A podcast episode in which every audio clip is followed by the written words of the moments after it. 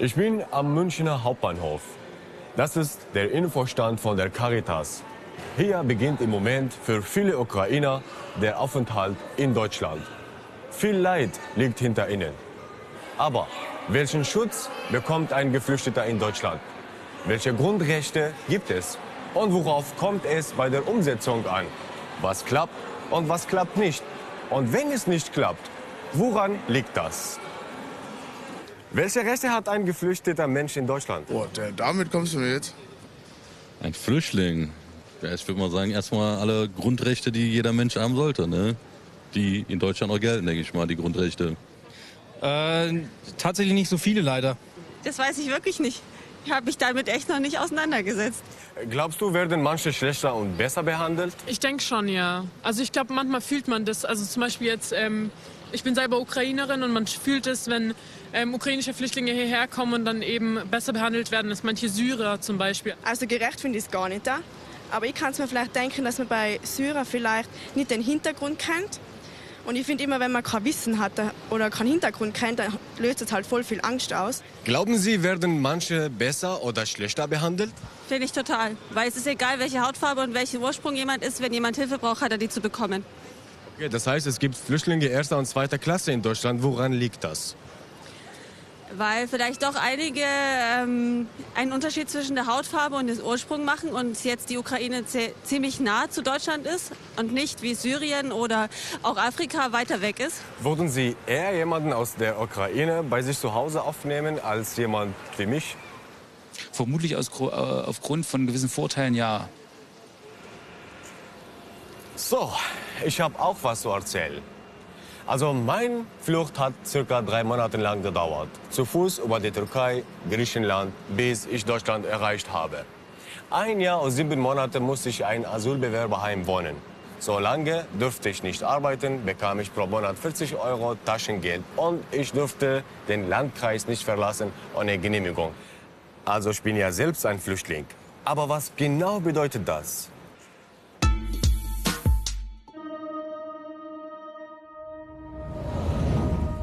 Gründe zur Flucht gibt es, seit es Menschen gibt.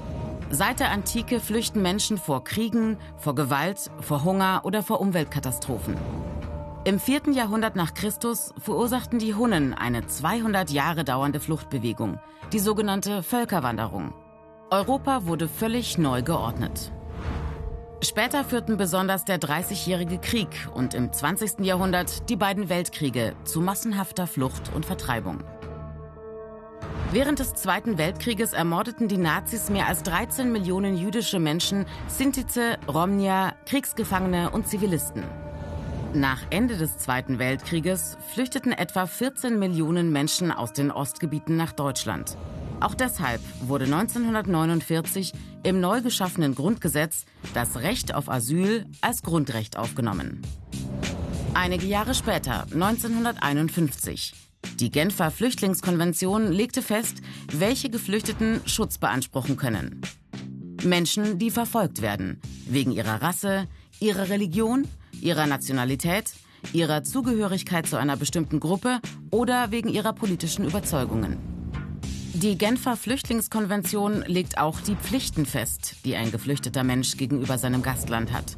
Zum Beispiel die jeweiligen Gesetze zu befolgen. Bestimmte Menschen, zum Beispiel KriegsverbrecherInnen, werden übrigens vom Status der Geflüchteten ausgeschlossen. 2022 sind weltweit erstmals mehr als 100 Millionen Menschen auf der Flucht. Die meisten mussten all ihr Hab und Gut zurücklassen und riskieren auf der Flucht ihr Leben. Um am Ende vielleicht Asyl in einem sicheren Land wie Deutschland zu bekommen. Menschen, die in Deutschland Asyl bekommen haben, treffe ich heute in Kirchsion. Das ist eine kleine Gemeinde in der Nähe von München. Servus, Mohammed. Servus. Hallo. Hallo. Ja. Mohammed kommt aus Syrien.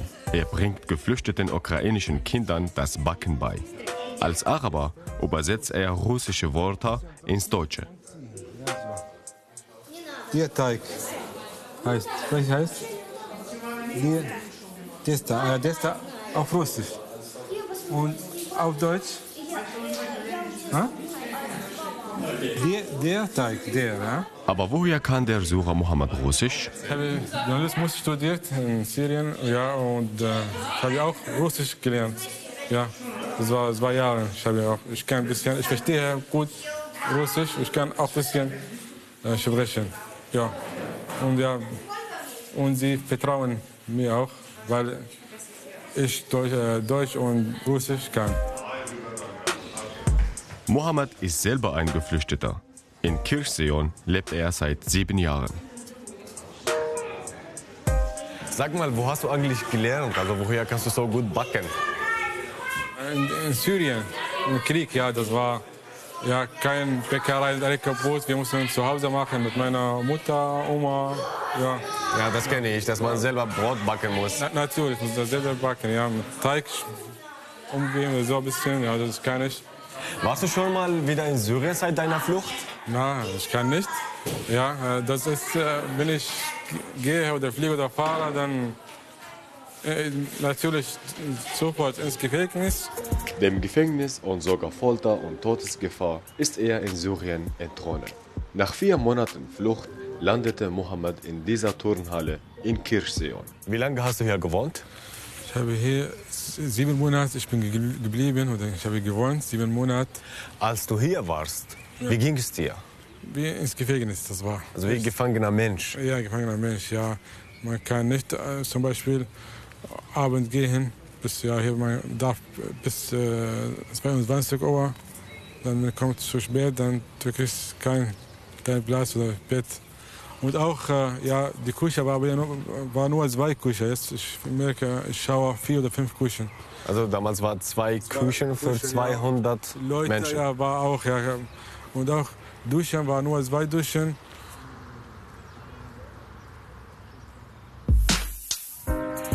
Ich treffe noch mit jemandem mit einer ganz anderen Geschichte. Marina aus der Ukraine. Sie ist Mitte März hier angekommen. Also kurz nach Kriegsbeginn in der Ukraine. Ah, da sind die schon.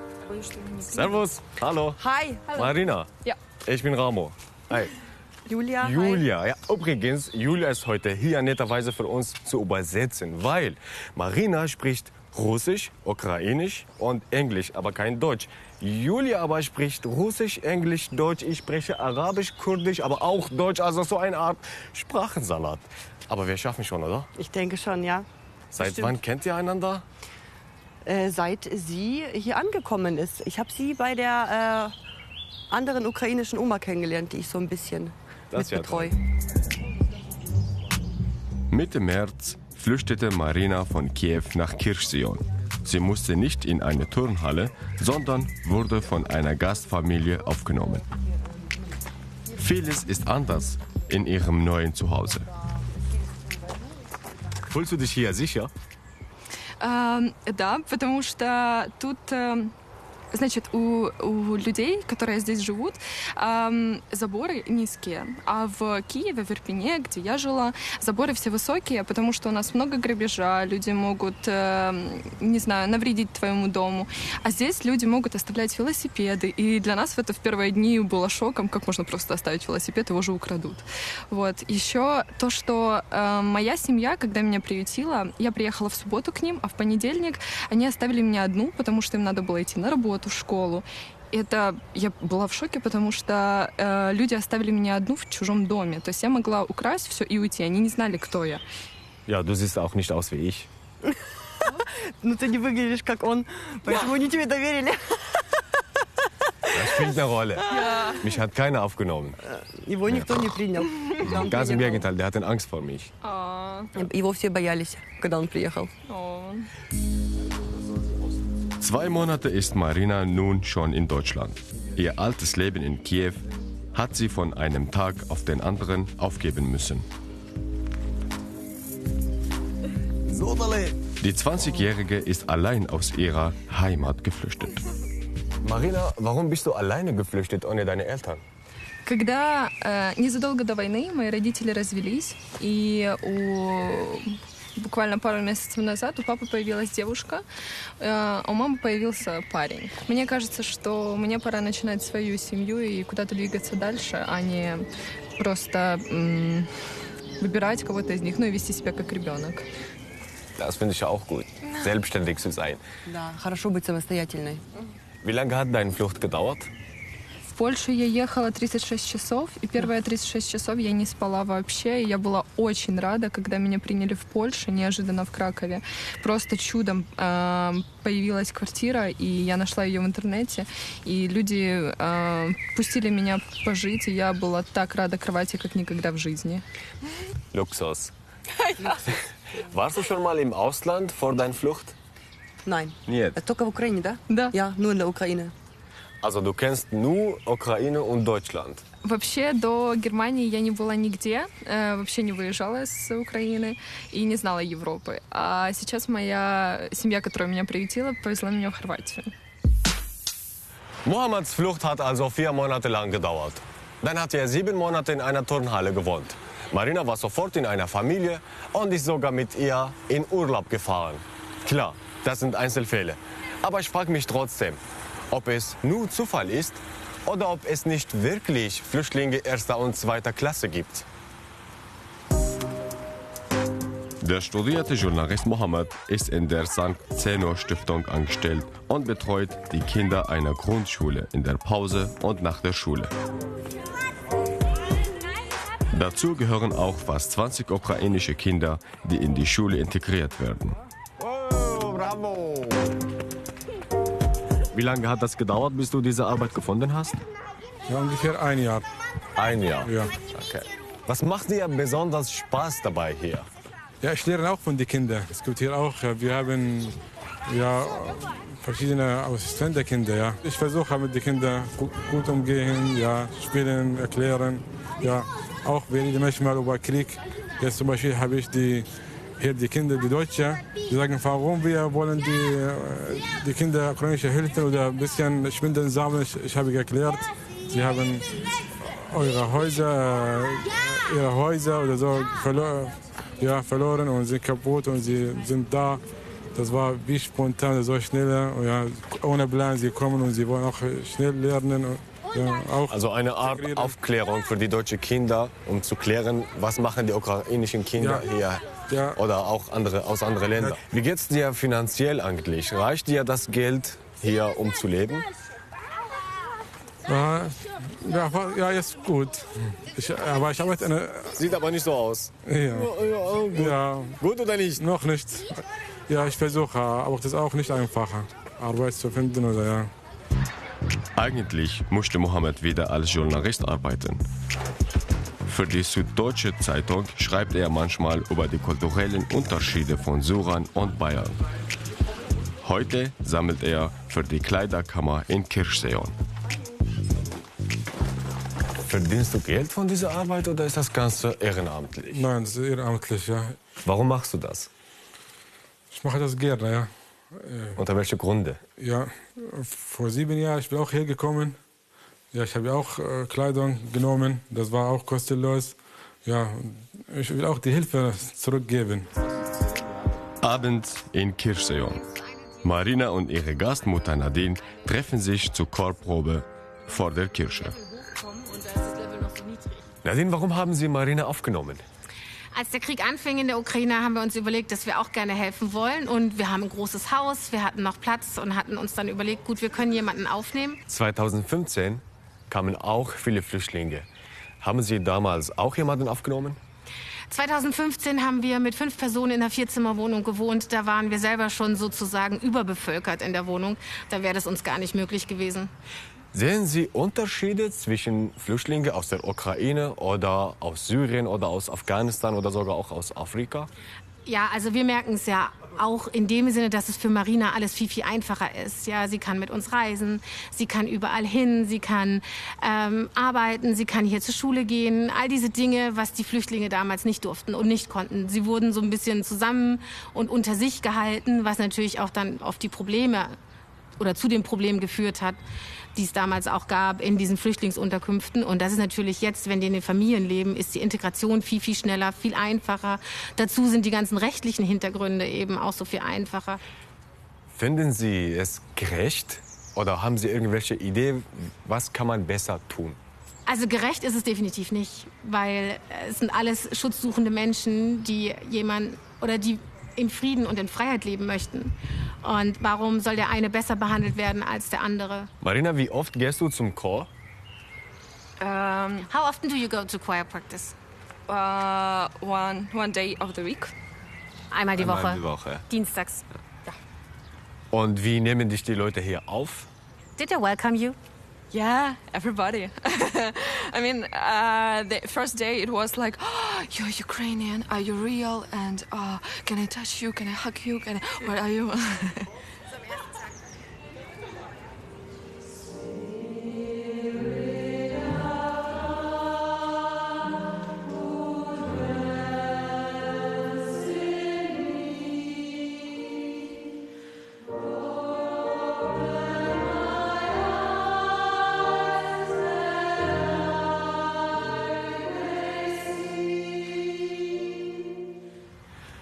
Marina ist also voll integriert hier in Kirchseon.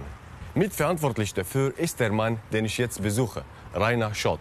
Er kümmert sich ganz viel um Geflüchtete hier in der Gemeinde. Sieht er einen Unterschied zu 2015? Ja. Grüß Hey, Gott. hallo. Hallo. Ramo. Ja. Rainer Schott nimmt Asylanträge an, organisiert Deutschkurse und berät Geflüchtete in allen Lebenslagen. Ja. Was ist am meisten stressig? Stress macht mir zum Beispiel, wenn ich äh, mitbekomme, dass eine Frau die Meldung bekommen hat, dass ihr Mann gestorben ist. Ja, wie, wie berät man dann? Was, wie kann man die Frau trösten? Und, und, und. Aber das ist eine Realität halt. Die Männer sind im Krieg, die Frauen hier. Was ist jetzt anders als 2016 und 2015? Damals kamen ja auch viele Flüchtlinge. Äh, Ja, es ist anders, es ist ganz klar anders als 2015, 16. Damals gab es auch schon einen Helferkreis, der hat sich da gegründet und es gab viele Bemühungen, den äh, Flüchtlingen zu helfen. Jetzt ist es so, es gibt eine Riesenbereitschaft von äh, Familien, die ein Zimmer zur Verfügung stellen. Wir haben im Landkreis ungefähr 1800 Flüchtlinge. Nur 200 von den äh, Flüchtlingen oder 250 sind staatlich untergebracht. Der Rest ist bei Privatleuten untergebracht. Also eine riesige Hilfsbereitschaft da. Das war 2015, 16 war auch viel Hilfsbereitschaft, aber nicht die Bereitschaft, in meinem privaten Umfeld sie zu lassen. Gibt es keine Probleme mit Geflüchteten, also was an, an äh, Privatunterkünfte geht? Doch, es, es gibt einerseits eine große Bereitschaft, Flüchtlinge aufzunehmen. Andererseits gibt es oft nur befristete Angebote. Es gibt Leute, die stellen ein Gästezimmer für sechs Wochen zur Verfügung und danach müssen die Flüchtlinge weg.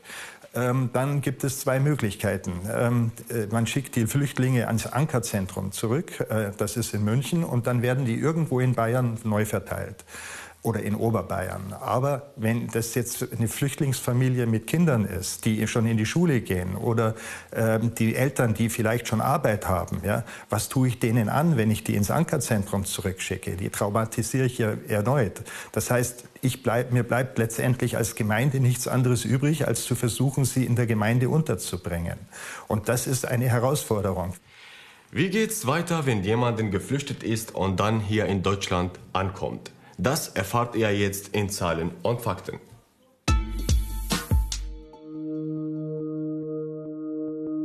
Kurz nach Beginn des russischen Angriffskrieges auf die Ukraine hat die EU beschlossen, die Massenzustromrichtlinie zu aktivieren.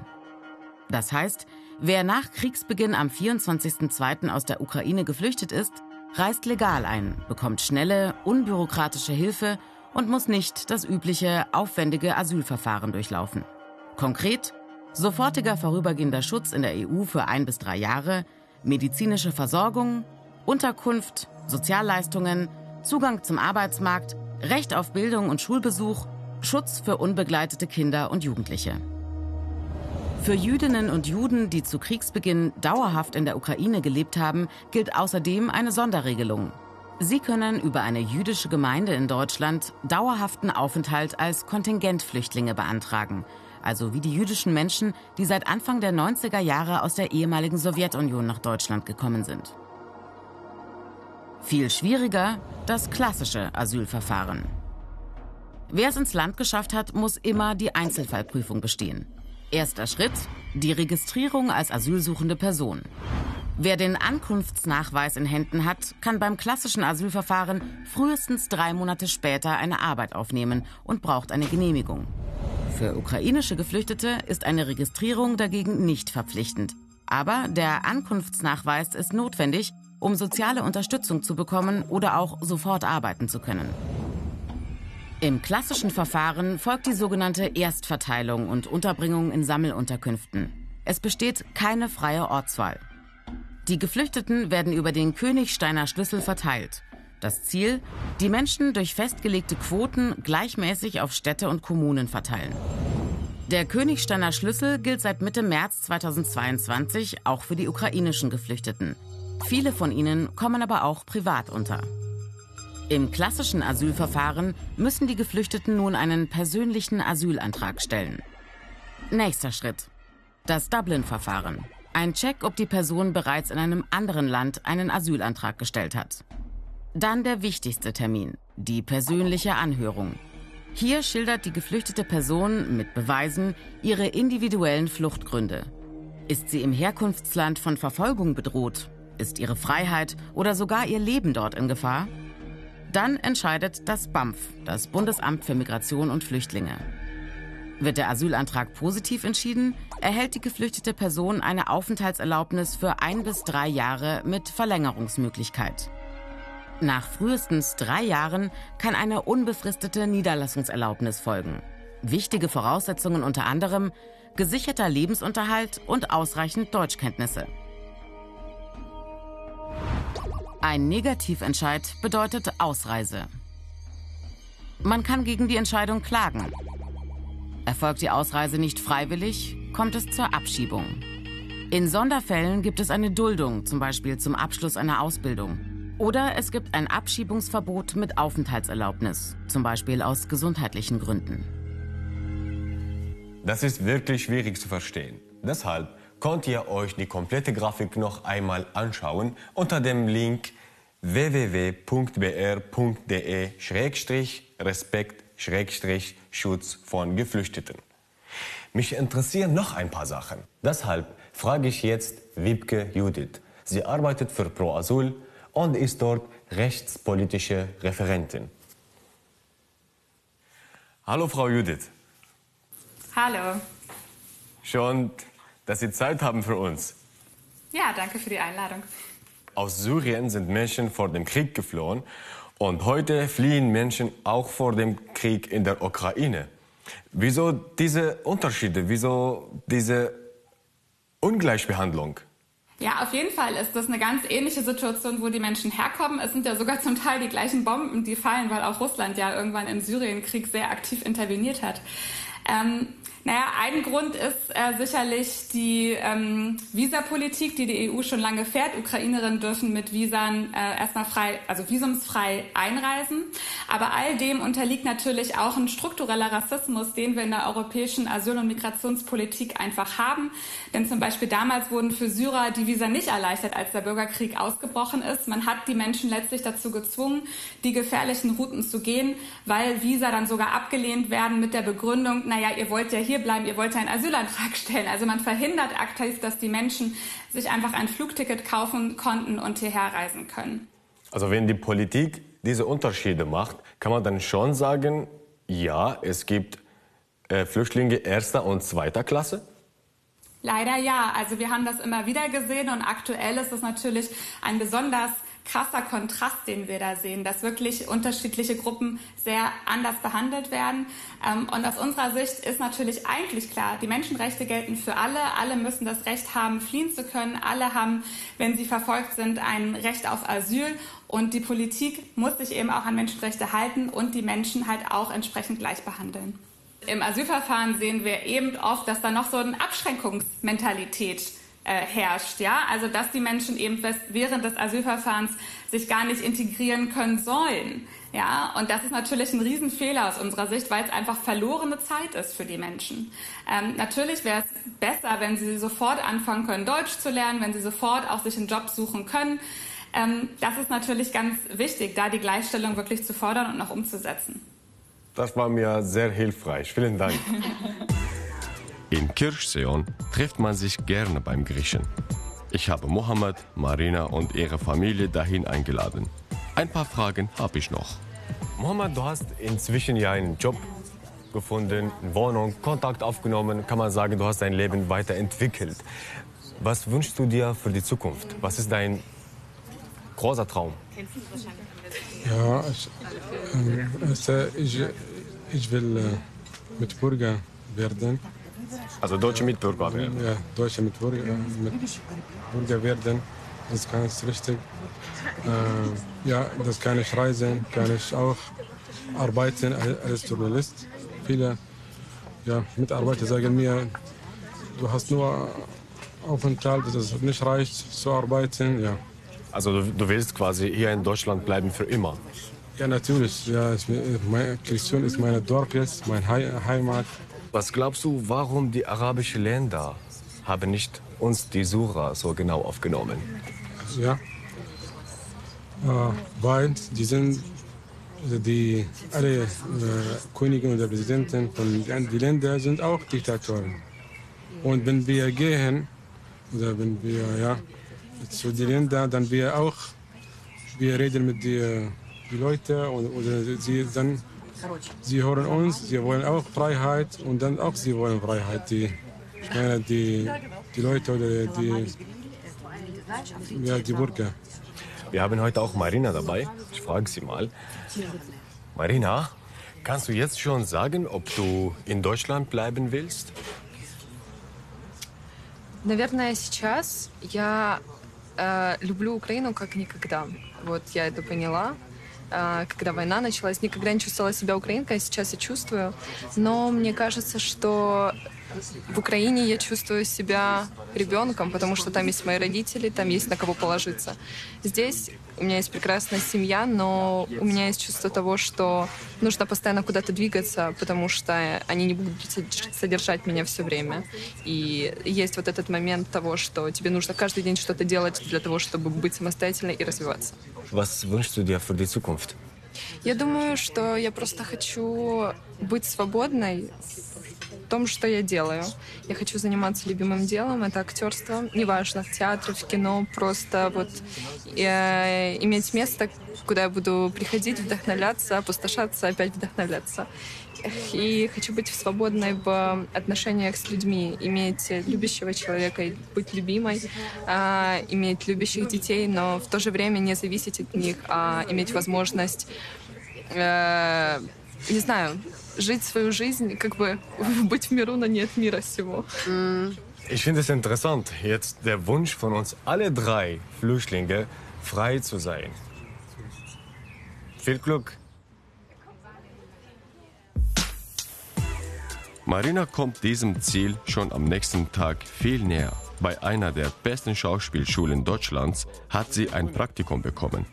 Besteht sie die Prüfung im Juli, darf sie dort studieren. Жінко, чого ви плачете? Ваш син герой. Ще це хлопчина, і он той. Героєм був мені завжди. З тих пір, коли почав іти. З тих пір, коли сказав він мама. Я так раділа, так ридала, від щастя сльози проливала. Так ніби знала, ніби відчувала.